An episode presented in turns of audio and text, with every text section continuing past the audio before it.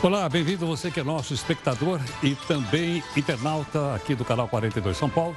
Você pode acompanhar aqui o jornal pelo aplicativo Play Plus, que é aqui do Grupo Record, no seu celular ou em todas as plataformas sociais. Nós estamos em todas elas, ok?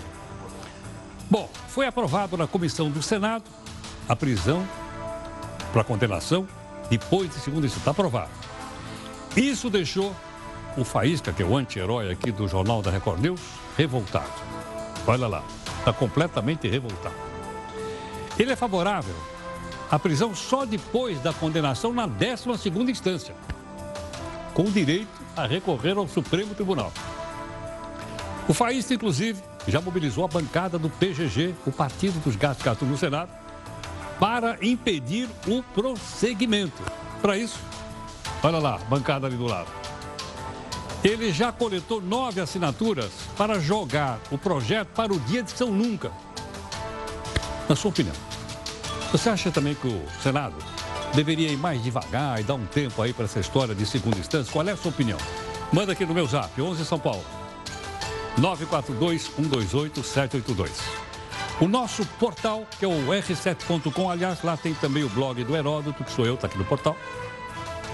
Esse governo recua e não vai distribuir 100% do lucro de fundo de garantia, o que é uma coisa muito importante. Antes, o fundo de garantia não, distribuía nenhum lucro, passou a distribuir, mas o governo está avaliando então para saber né, quanto é que vai ser distribuído, não vai ser retirado, mas eu acho que é uma coisa importante para a gente poder acompanhar.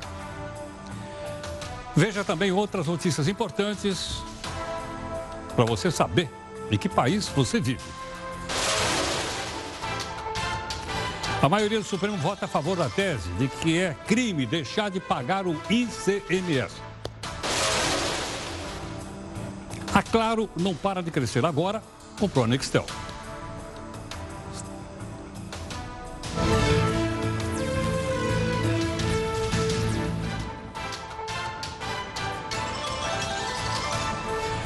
Bom, eu ia dizer para você que a gente ia colocar também aqui, saber se o preço ia cair ou não. Podemos colocar, Luizão, podemos colocar o resumo para a moçada ou não? Bora lá, vamos acompanhar comigo o resumo. Você se lembra daqueles seguranças que chicotearam um jovem no porão do supermercado Record? Pois é, eles foram condenados por lesão corporal e não por tortura. Vamos mostrar a cena para você ser o juiz. Atenção aí, Papai Noel. O saque do fundo de garantia subiu de 500 para 998 reais. Vou colocar meu sapatinho na janela. Funcionários da Assembleia de São Paulo vão receber 3 mil reais de bônus e não vão pagar um tostão de imposto. A propósito, a Assembleia de São Paulo custa 1 bilhão e 300 milhões de reais por ano. Vamos mostrar como funciona. No ano que vem serão eleitos mais de 5.500 prefeitos e 5.500 vice. Você acha que realmente o vice-prefeito é necessário? Mande sua opinião para cá, manda no zap. 11 São Paulo, 942-128-782. A Bolsa bate novo recorde, vai para 112 mil pontos.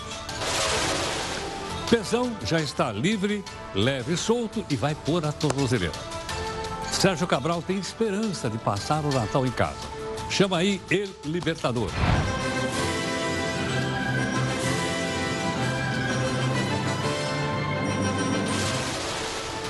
Isto só acontece no Brasil. Os aeroportos de Guarulhos, Congonhas e Campo de Marte não têm licença do Corpo de Bombeiros. A pergunta que não quer calar. E se pegar fogo? Chama o Faísca. A gaveta do Jornal da Record News. Afinal, qual é a causa do rompimento da barragem do Brumadinho? E se os diretores estão sendo processados? Senadores têm até cinco dias para atrasar o projeto que prevê a prisão depois de condenação em segunda instância. Estamos de olho e vamos dar o um nome aos bois. Nosso convidado, o político Cláudio Couto, comenta a situação política do momento. Veja aí a nossa imagem do dia. Olha como a deputada Cleise Hoffa mudou o visual Segundo a TV Câmara, ué, ou será que ela teria mudado de nome? Um dia o governador investigado, o outro o vice. Pobre estado do Pará. Tão perto das queimadas e tão longe da justiça. Um dia tem acordo e outro desacordo. Estados Unidos e China, na guerra comercial, lembra aquela musiquinha de um para lá, dois para cá. Sempre que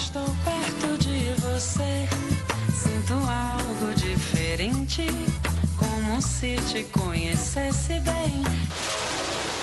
O ditador da Coreia do Norte, o Kim Jong-un, é homenageado na Câmara de Vereadores do Rio de Janeiro por sua contribuição para a paz mundial. E para o Trump, nada? Vamos ver o que está acontecendo. Eu quero que prestem bastante atenção na tela. Eu acho que é na Coreia do Norte.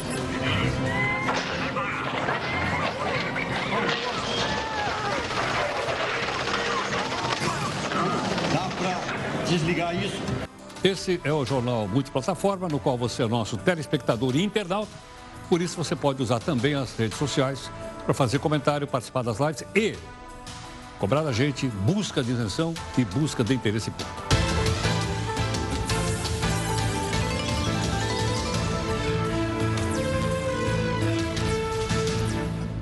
Olha, pode usar também aqui a nossa hashtag para você falar conosco. Pode acompanhar todo dia a reunião de pauta, está aqui na internet, todo dia ao vivo, 6 horas, até 6 e 15 da tarde. Tá? Hoje com participação da Mari e também da Eduarda, que é nosso estagiário agora, está todo dia aqui conosco. Uh, você que é nosso espectador internauta, então, comentários, hashtag aqui é JR News. Tudo bem? Bom, nós temos um desafio hoje aqui de um jornalista extremamente polêmico, e eu tenho grande admiração ele, já falecido. Mas a gente vai colocar o desafio dele ali, você vê se gosta. É do Milor Fernandes.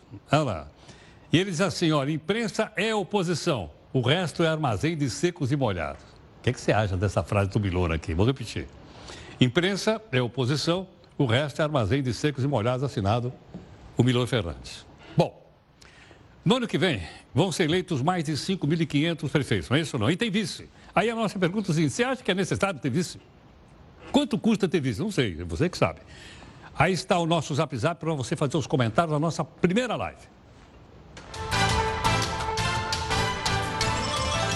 Voltamos aqui com o primeiro jornal multiplataforma da TV em São Paulo. A TV em São Paulo aqui é o canal 42, está em multiplataforma. O juiz Carlos Alberto Correia decidiu por inocentar a acusação de tortura a dois seguranças que chicotearam um adolescente de 17 anos acusado de roubar umas barras de chocolate dentro do supermercado aqui chamado Ricói. Eu vou mostrar as cenas. E aí você vai, vai dar sua opinião. Vamos lá? Vou mostrar a cena. Para o juiz, olha aí. O segurança deve ser condenado só por lesão corporal. Isso porque, de acordo com ele, as agressões não foram cometidas em busca de obter informações e não foram praticadas por uma autoridade. Quando ocorreu o caso, o Ministério Público aqui de São Paulo denunciou segurança pelos crimes de tortura, cárcere privado e divulgação de cena de nudez. Foram eles que divulgaram. E para você? Foi tortura ou foi só lesão corporal? Qual é a sua opinião? O preço da carne continua preocupando os churrasqueiros, principalmente os churrasqueiros de final de semana. Né? Alguns estão até sugerindo tabelamento da carne. E hoje o presidente Bolsonaro, também preocupado com o churrasco lá do Palácio do Planalto, falou se deve tabelar ou se não deve tabelar. Obviamente, o homem no campo está investindo mais na pecuária. E daqui a alguns meses, a tendência é voltar isso à normalidade. Alguns até me cobram na internet um tabelamento. O que tu acha disso, ô Montezano? Deu certo onde, Montezano? Na Venezuela? Na Venezuela deu certo. Funcionou direitinho. Lá não tem nem carne de cachorro mais para comer. Gato, não tem mais nada, tá? Todo mundo tá igual, é, sem nada, na miséria, tá? Não vamos fazer isso aqui. É, nós queremos e vamos abrir nosso mercado para o mundo todo, alguma coisa nós importamos e deixar bem claro, o preço da carne não aumentou só aqui no Brasil, não. O Uruguai, Paraguai, Argentina. Não, Estados Unidos, o mundo inteiro. Estados Unidos. Bom, então pelo jeito não vai ter tabelamento não, você viu aí. Essa live foi agora à tardezinha, no final da tarde, tal que o presidente falou. Os britânicos foram votar nesta quinta-feira para eleger o quê? Os deputados do parlamento. O que mais chama atenção é o seguinte, a contagem dá certo, atenção aí. O partido político que tiver mais voto indica o primeiro-ministro. Ok ou não? Detalhe, tem dois grandes partidos lá, o conservador e o trabalhista. Quem está no governo hoje é o conservador. Se ele ganhar a eleição, ele continua. Se não ganhar, ele sai. Ok ou não? Mas sabe o que chamou a atenção da nossa equipe? Veja como é feita a contagem das cédulas. Dá uma olhadinha aí. Ok? É cédula de papel. E outra surpresa também é a pesquisa de boca de urna. Resultado parcial mostra a vitória do Partido Conservador. De quem? Do Boris Johnson, né? aquele que parece o Trump, com o cabelo amarelo. São 368 cadeiras para ele e 191 para o trabalho. O trabalho tomou uma surra lá. Se o resultado for confirmado, o Boris, o Boris Johnson, vai ter maioria no parlamento. Ou seja, vitória dupla né, vai se manter como primeiro-ministro e deve ter apoio suficiente para tirar o Reino Unido da União Europeia, aquele negócio chamado de Brexit, que a gente já explicou aqui para você. E por falar na saída da União Europeia, a Inglaterra deve dizer tchau, tchau no dia 31 de janeiro. A OAB quer banir advogados que delatarem os próprios clientes. O presidente do Conselho Federal, Felipe Santa Cruz, chegou a dizer que o profissional que faz um acordo de colaboração citando o cliente não pode continuar sendo advogado. Em uma sessão da OAB, foi decidido que um projeto de lei será feito para apresentar no Congresso. Como estamos de interesse geral, gentilmente nós pedimos aqui a participação do doutor Alberto Rolo, professor de Ética e Direito da Universidade Presbiteriana Mackenzie, para conversar um pouco aqui conosco. Alberto, prazer em revê-lo. Muito obrigado por atender aqui o Jornal da Record News. Boa noite, Heródoto. É um prazer estar aqui com você outra vez. Alberto, eu estava lendo aí nos meus alfarrábios. O Sobral Pinto uma vez disse o seguinte: olha, o advogado é o primeiro juiz. E aí, como é que faz? Suponha que o meu cliente diga, olha, realmente eu matei. E conta para o advogado. O que, o advogado faz numa situação dessa? Exatamente isso que eu ensino meus alunos e o seu exemplo é muito bom. É o mesmo exemplo que eu uso. Se o cliente chega na, na, no escritório do advogado e confessa eventualmente qualquer prática criminosa, o advogado tem o direito de se negar a defender aquele cliente. Uh, e ao contrário, ele não tem a obrigação de denunciar, ele não tem a obrigação de uh, promover qualquer ato. Isso é uma obrigação da polícia, é uma obrigação do Ministério Público, é uma obrigação do Poder Judiciário. Então a gente tem que tomar um pouco de cuidado com essa notícia, Heródoto, para não dar a impressão de que a OAB está querendo defender advogado bandido ou a OAB está querendo defender o bandido através do seu advogado. Não é isso. Entendo. Agora, é o quê? É uma questão de ordem ética decidir se eu aceito ou não a causa, porque o cidadão confessou para mim que praticou o crime? É isso mesmo, uma questão de consciência. Agora, vamos lembrar, eh, mesmo aquele que confessou a prática do crime, a gente tem vários casos famosos aí, recentes, mais antigos, eh, ele merece a pena justa. Então, uma pena de um ano uma pena de dez anos, a diferença é grande. Então, o advogado tem a obrigação de defender a aplicação de circunstâncias atenuantes ou, de alguma maneira, lutar contra a aplicação de circunstâncias agravantes para modular a pena, para que a pena seja justa, mesmo que o cliente tenha uh, confessado. Agora, lógico, advogado que é bandido, que se juntou ao cliente para praticar crime, esse aí não é mais advogado, ele tem que ser julgado processado, julgado e, se for condenado, pagar a pena junto com o cliente dele. Uh, então, não é isso que a OAB está falando. A OAB está querendo uh, manter aquilo que a lei fala. A lei, uh, Heródoto, o estatuto é de 94, é um pouquinho depois de você e eu termos nascido. Então, não é de agora que a lei obriga a resguardar o sigilo profissional pelo menos desde 94, para a gente não falar das leis anteriores. É a obrigação do advogado resguardar o sigilo profissional.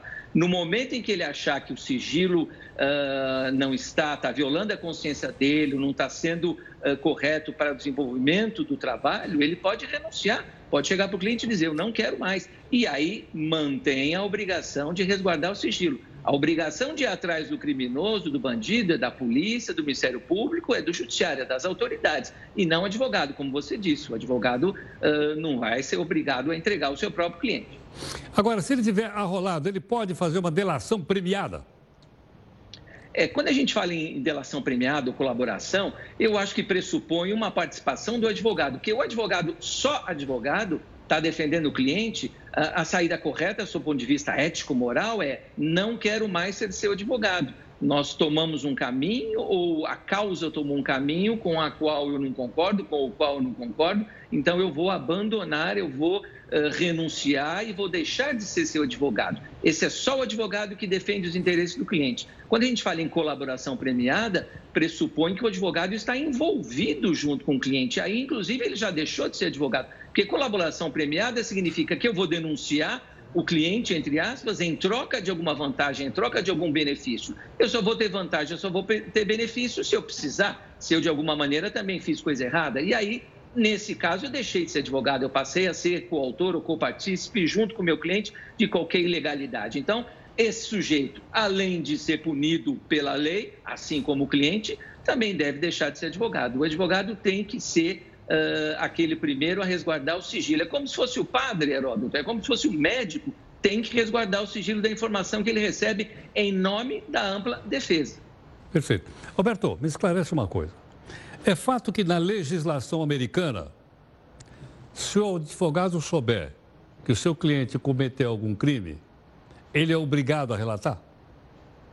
É, existem alguns uh, existem algumas circunstâncias onde ele é obrigado a relatar, dependendo do crime, dependendo da legalidade, até para que, sob pena que ele não seja acusado amanhã depois de ter participado, né? De ter, de alguma maneira, ter, ter tido algum tipo de vantagem desse crime. Ainda não é o caso do Brasil, e você uh, mencionou bem na matéria. A OAB vai fazer um projeto de lei e esse projeto de lei vai ser submetido ao Congresso Nacional, onde tem os representantes da sociedade, Câmara e Senado, e lá isso vai ser discutido. Se a gente chegar à conclusão que o advogado também deve ser obrigado a, a de alguma maneira, denunciar o cliente, eu não vou falar em delação, porque delação pressupõe que o advogado está envolvido. Mas se tomar conhecimento, vou usar o seu exemplo, o cliente chega lá e diz, eu matei, Uh, se a, a, sociedade quiser que esse advogado vire as costas, pegue o telefone e ligue para a polícia, fala, está aqui um sujeito que diz que matou, que cometeu crime, se é isso que a sociedade quer, uh, então a lei vai, vai dizer isso, a, a, o Congresso vai aprovar e a partir daí a gente vai agir.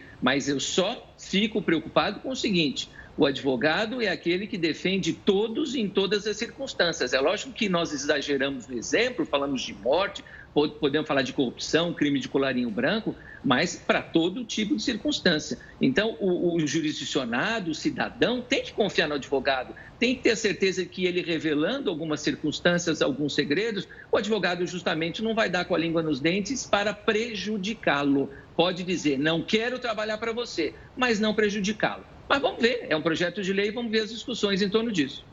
Professor, obrigado. Boa noite, obrigado, sempre à disposição. Muito grato, muito obrigado. Doutor Alberto Rolo, professor de Ética de Direito da Universidade Presbiteriana Mackenzie.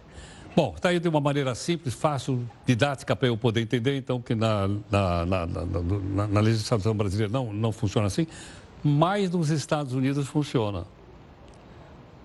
Nos Estados Unidos, o advogado tem que comunicar se porventura o seu cliente confessou a ele algum crime. Lá, não é aqui. Daqui para frente é por sua avaliação, não minha. Ok? Bom, você pode nos acompanhar aqui no nosso canal 42 de São Paulo, também em todas as redes sociais, inclusive usando aqui o nosso Zap Zap para a nossa próxima live. Voltamos aqui com o nosso primeiro jornal multiplataforma da TV, aqui em São Paulo é o canal 42. A Assembleia Legislativa de São Paulo vai pagar a cada um dos mais de 3 mil funcionários o, o valor equivalente a 3 mil reais de bônus. Se trata do tal bônus natalino, três pau para cada um. Embora seja o bônus, o valor é pago com auxílio alimentação. Ou seja, a Assembleia não paga, e nem o servidor não vai pagar imposto, porque não é em dinheiro. Percebe ou não? Serão beneficiados tanto os servidores públicos quanto aqueles comissionados. Comissionados são aqueles nomeados pelos deputados. Somente os deputados é que não vão participar. A medida deve custar aos cofres públicos cerca de 10 bilhões de reais de abono. Isso sem contar que a Assembleia aqui de São Paulo, nós conseguimos levantar, eu tentei várias vezes, não consegui, agora conseguimos, ela custa por ano 1 bilhão e 300 milhões de reais.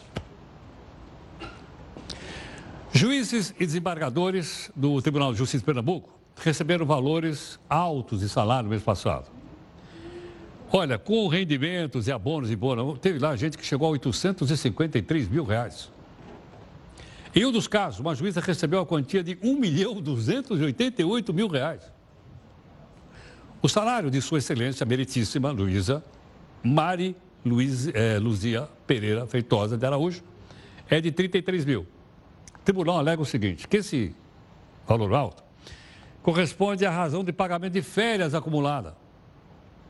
Sem contar que existe gratificação, antecipação de férias, indenização, auxílio, pagamento, por isso que deu mais de um milhão. Ah, também tem a gratificação natalina.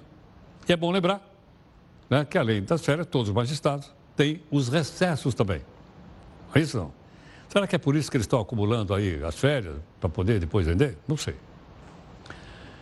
Bom, parlamentares tentam aumentar, aumentar o fundão eleitoral. Vai ter eleição ano que vem.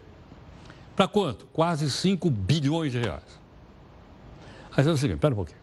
Eu já não estou entendendo mais. Uma hora fala fundão eleitoral, outra hora fala em fundão de partido, fundo partidário. O que, que é isso? Vamos acompanhar aqui no texto da Camila Negrão.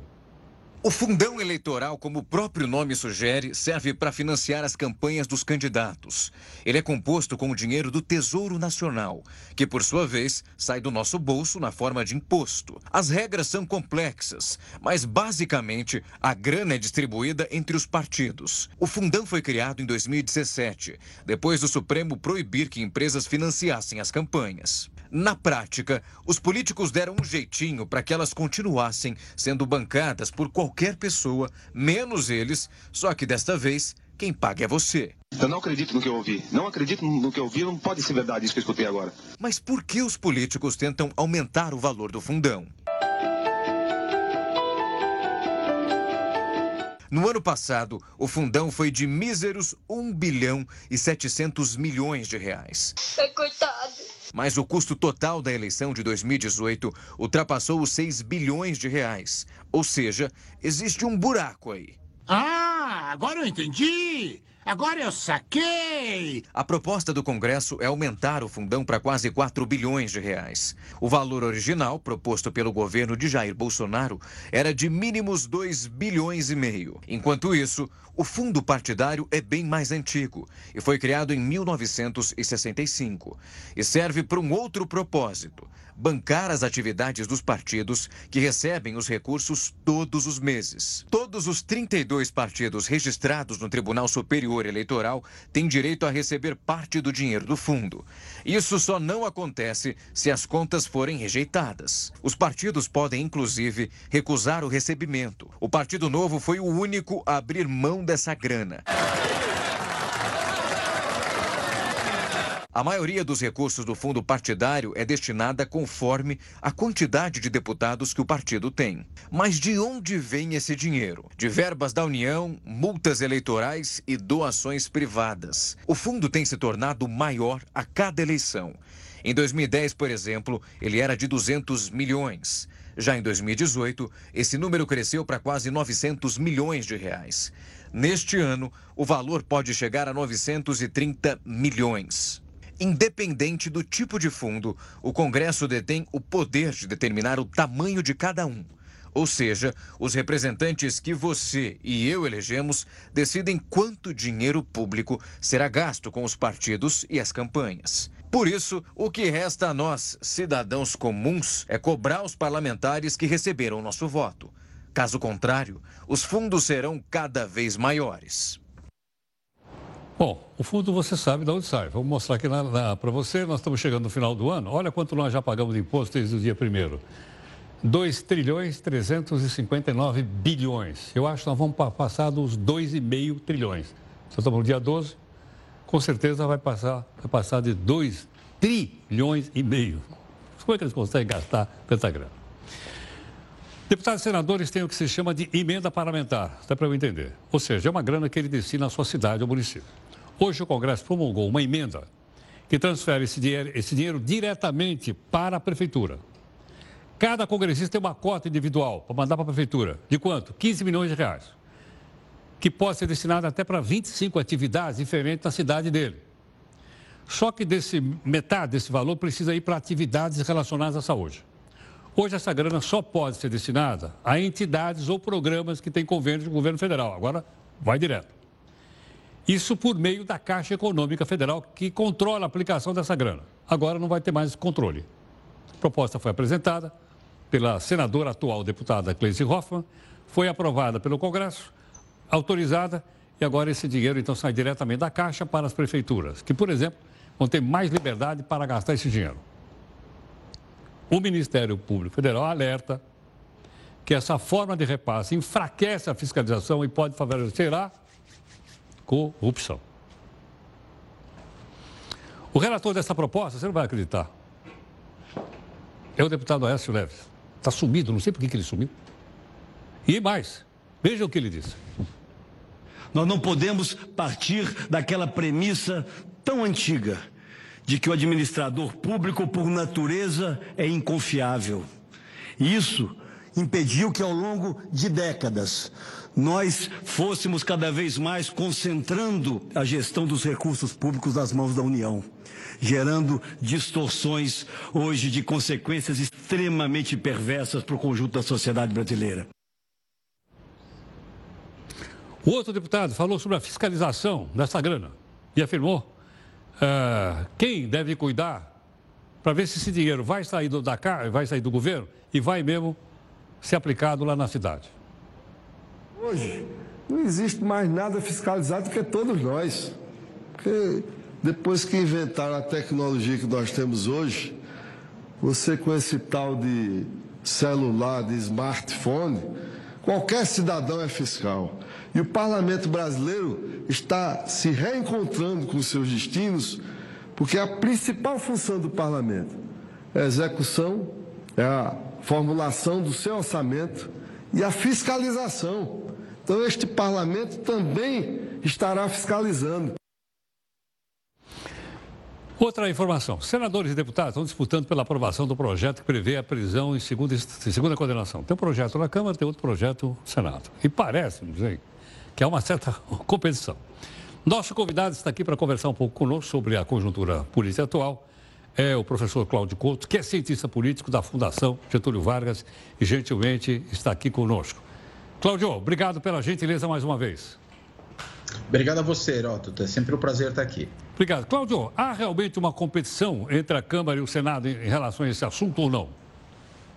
Olha, na verdade, há uma competição entre Câmara e Senado em relação a uma série de assuntos e de alguma maneira é esperado que haja mesmo. Se não fosse essa competição, não era necessário haver duas casas do legislativo, né? Por isso que nós temos as duas, porque muitas vezes o entendimento que existe numa casa não é o mesmo que existe na outra. E aí o que elas fazem é buscar algum tipo de consenso na negociação entre as duas para poder produzir talvez projetos melhores. Então, de alguma maneira, essa competição é esperada, ela acontece não só no Brasil, mas em qualquer país que tem um sistema bicameral, ou seja, um sistema que tem uma Câmara e um Senado. Agora, Cláudio, por que, que muitas vezes os senadores reclamam que eles são mais uma casa carimbadora daquilo que já foi aprovado na Câmara? Olha, isso pelo fato de que a maior parte da legislação que é aprovada no Brasil e também em outras democracias no mundo, de novo, não é uma peculiaridade nossa, é a legislação proposta pelo Poder Executivo. E no caso brasileiro, toda legislação proposta pelo Poder Executivo começa pela Câmara. Vamos dar um exemplo aqui: uma medida provisória ou um projeto de lei, tanto faz. Ele primeiro tramita na Câmara e só após a tramitação da Câmara é que ele vai para o Senado.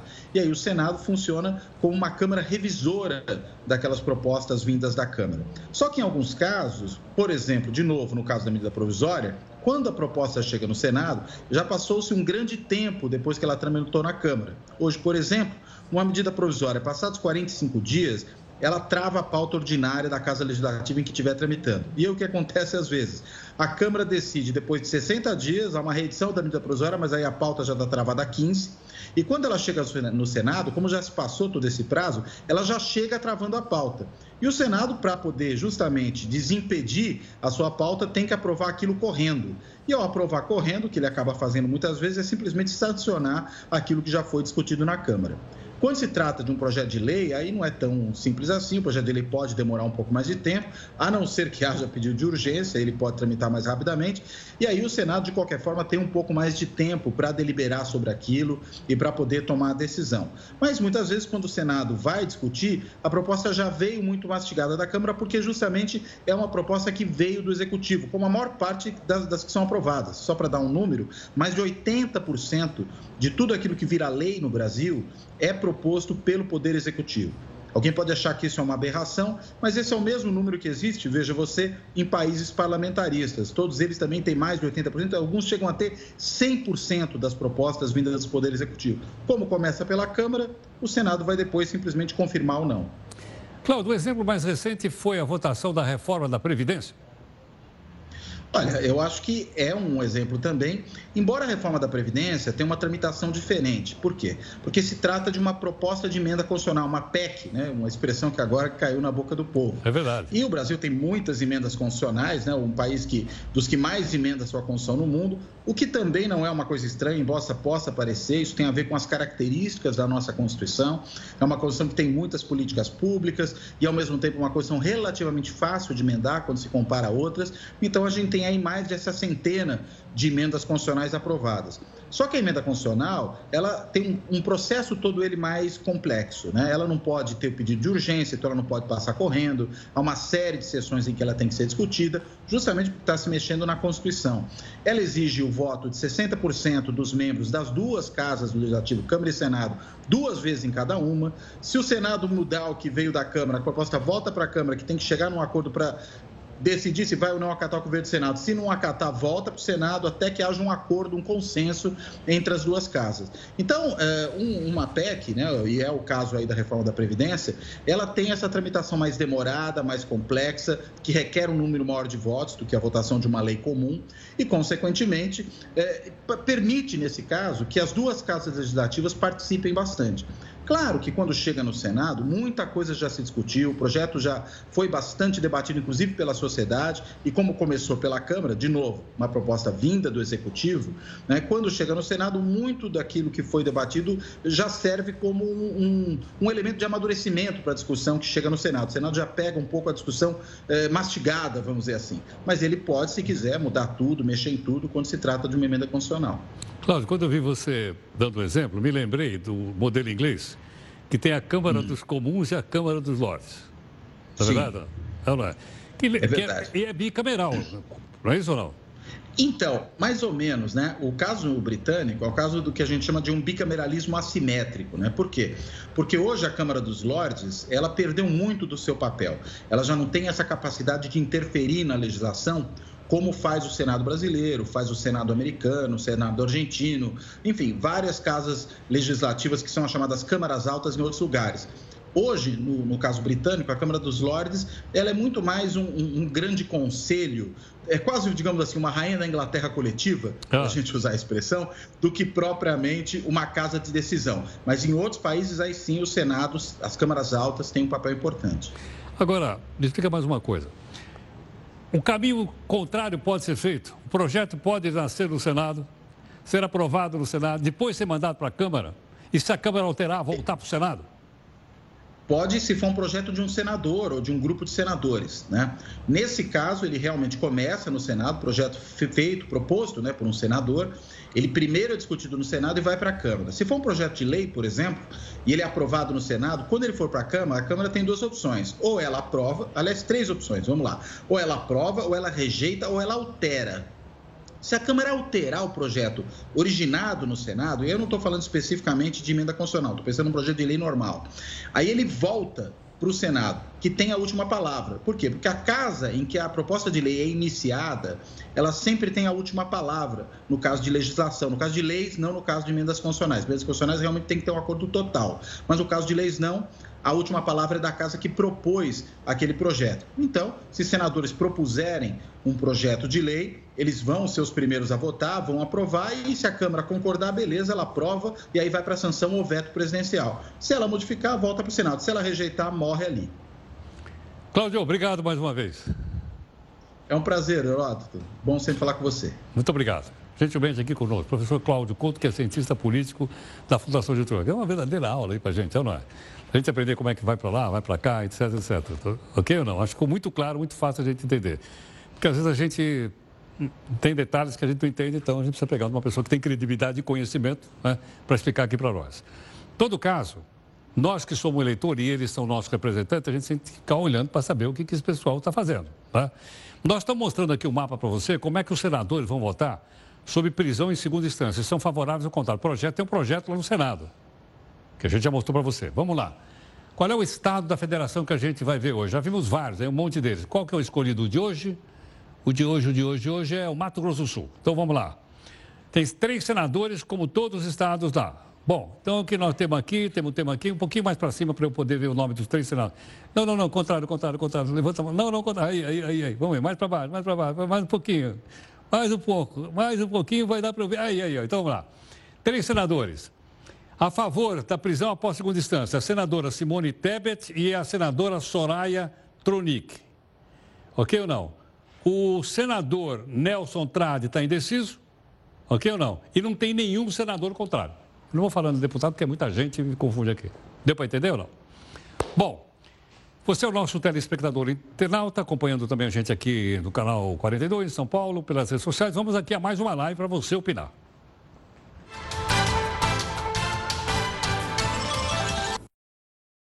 Multiplataforma da TV aqui em São Paulo é 40, canal 42. Seis em cada dez brasileiros não recebe 100% de internet contratada. Isso é um, um, um acordo com o levantamento Fila Proteste. Será que você faz parte desse grupo aí ou não? não é. Como é que a gente vai saber? Como é que a gente vai explicar? Nós vamos então mostrar para vocês esses casos. Eu converso agora com Alberto Gentil, professor de Direito do Consumidor do Centro Preparatório Jurídico. Ele gentilmente é, está nos atendendo aqui. Alberto, obrigado pela gentileza. Imagina que isso, é sempre um prazer. Alberto, se eu vou lá no supermercado e compro um quilo de, de, de açúcar e eles me entregam 800 gramas, eu vou lá brigar com o gerente. Aí eu compro internet, eles não me dão, como é que eu vou defender meu direito? A pergunta é muito boa e a comparação também. É, bom, essa questão não é uma questão nova e é uma questão que sofreu uma atualização. É, eu sou juiz aqui em São Paulo há 15 anos e passei boa parte desses anos no juizado especial. E a discussão era de minutos em planos é, contratados. E hoje a gente discute a questão do acesso à internet e os pacotes contratados. Não é uma discussão nova e os problemas se repetem. É, basicamente, o que nos sobra diante de uma má prestação de serviço?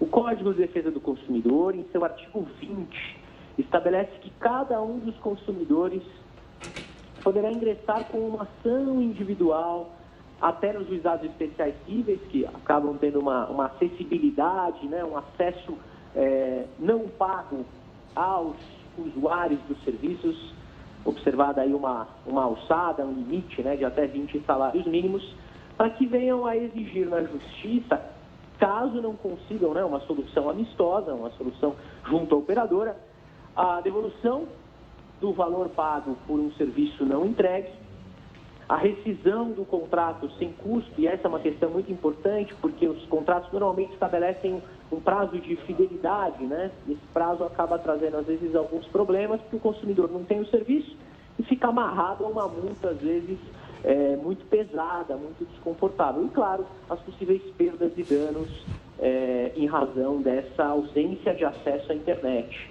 O duro, sem dúvida, é a constatação disso, que diferente do açúcar, a gente tem aí é, uma dificuldade maior para entender quando o serviço não é prestado adequadamente.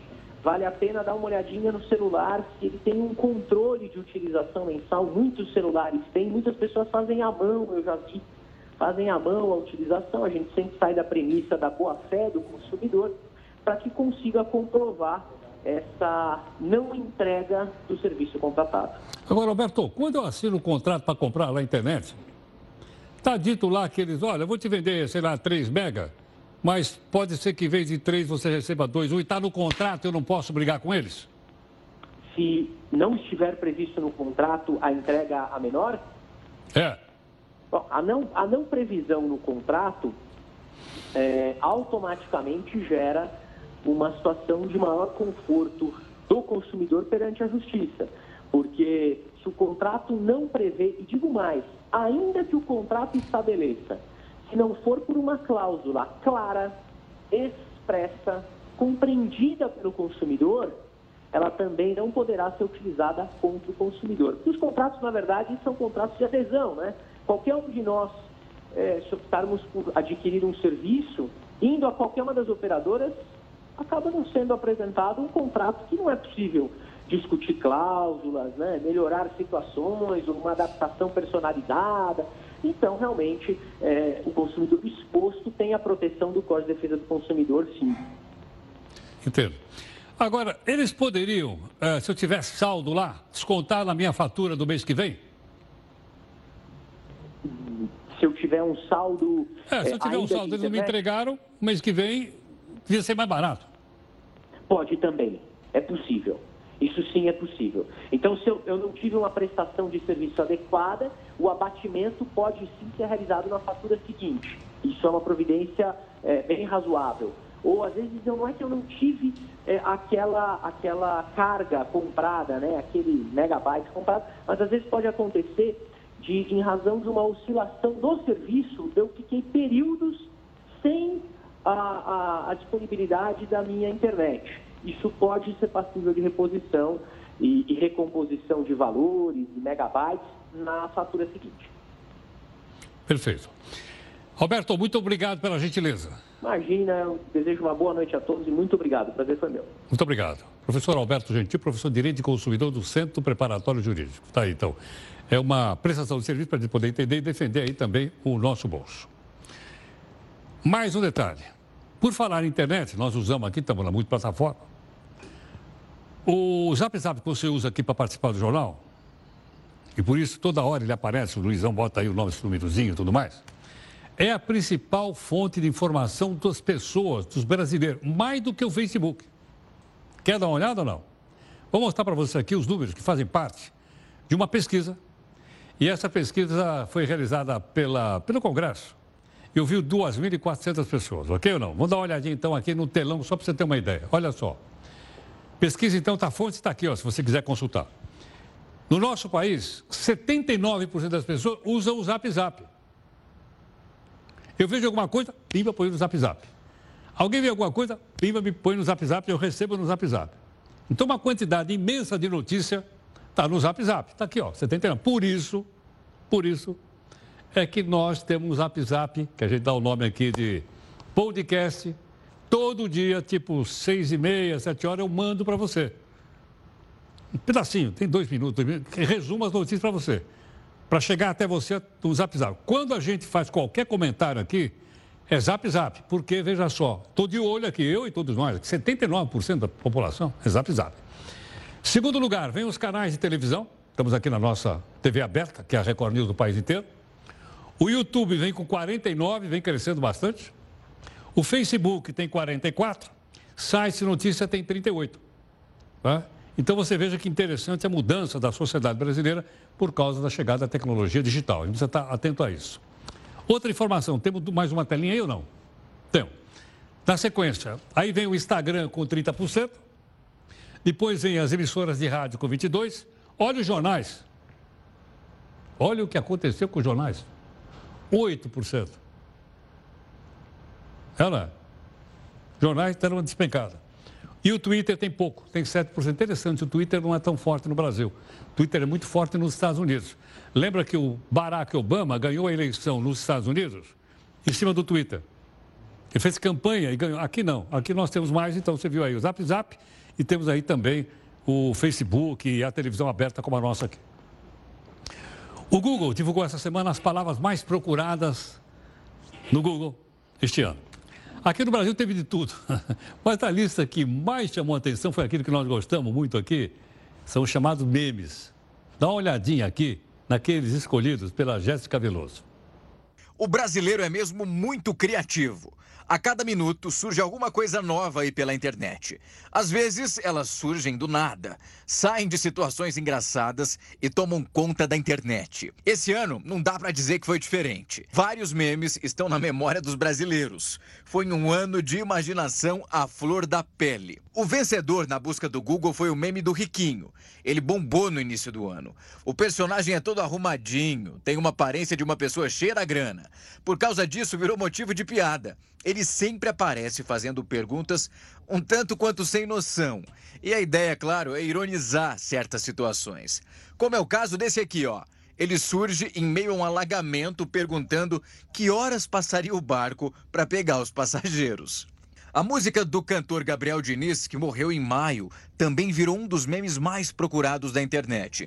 Ninguém podia ouvir. O nome dela é Jennifer. Que já repetiu o refrão. Então. Muitas pessoas brincavam por não aguentarem mais ouvir a música chiclete. Esse aqui, por exemplo, pede Jennifer, pelo amor de Deus, desinstala o Tinder porque eu não aguento mais. O nome dela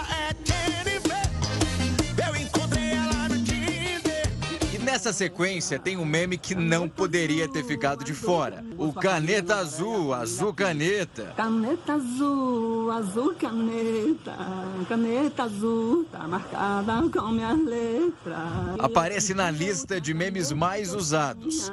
Mas a criatividade foi além da música, viu?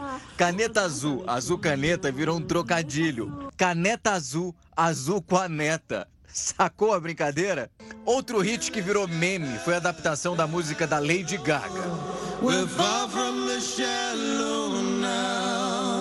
Aqui no Brasil, Shallow Now ganhou uma versão que mistura português e inglês. Juntos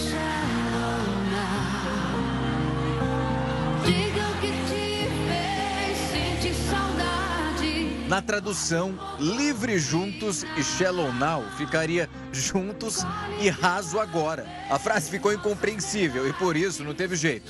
Virou meme. Nesse aqui, a pessoa escreveu as possíveis combinações para a frase. Poderia ter sido Juntos até o final, Juntos no amor fatal, Juntos e na moral, juntos no carnaval ou até mesmo juntos até o Natal. Pode ter faltado um monte de coisas em 2019, mas os memes, esses estiveram presentes todos os dias. Qual deles você gostou mais? Sabe por quê? Vai ter o prêmio Faísca de Ouro. E um desses memes vai estar tá concorrendo ao prêmio Faísca de Ouro. Até agora tem três finalistas. Parece o programa Fazenda aqui da Record que tem três finalistas. Não é? Tem três finalistas aí, você vai votar em qual o melhor meme. Mas aí a gente vai abrir votação, aí, vamos fazer um negócio organizado. Ok? Jornal da Record fica por aqui. Obrigado, você que é o nosso telespectador internauta, por nos acompanhar aqui no canal 42 de São Paulo, pelas redes sociais da Record News. Agradeço aqui em nome da nossa equipe de técnicos jornalistas. Nosso encerramento é uma homenagem ao apresentador Silvio Santos, grande nome da televisão brasileira, que completa 89 anos e a nossa equipe aqui manda para você, Silvio. Parabéns.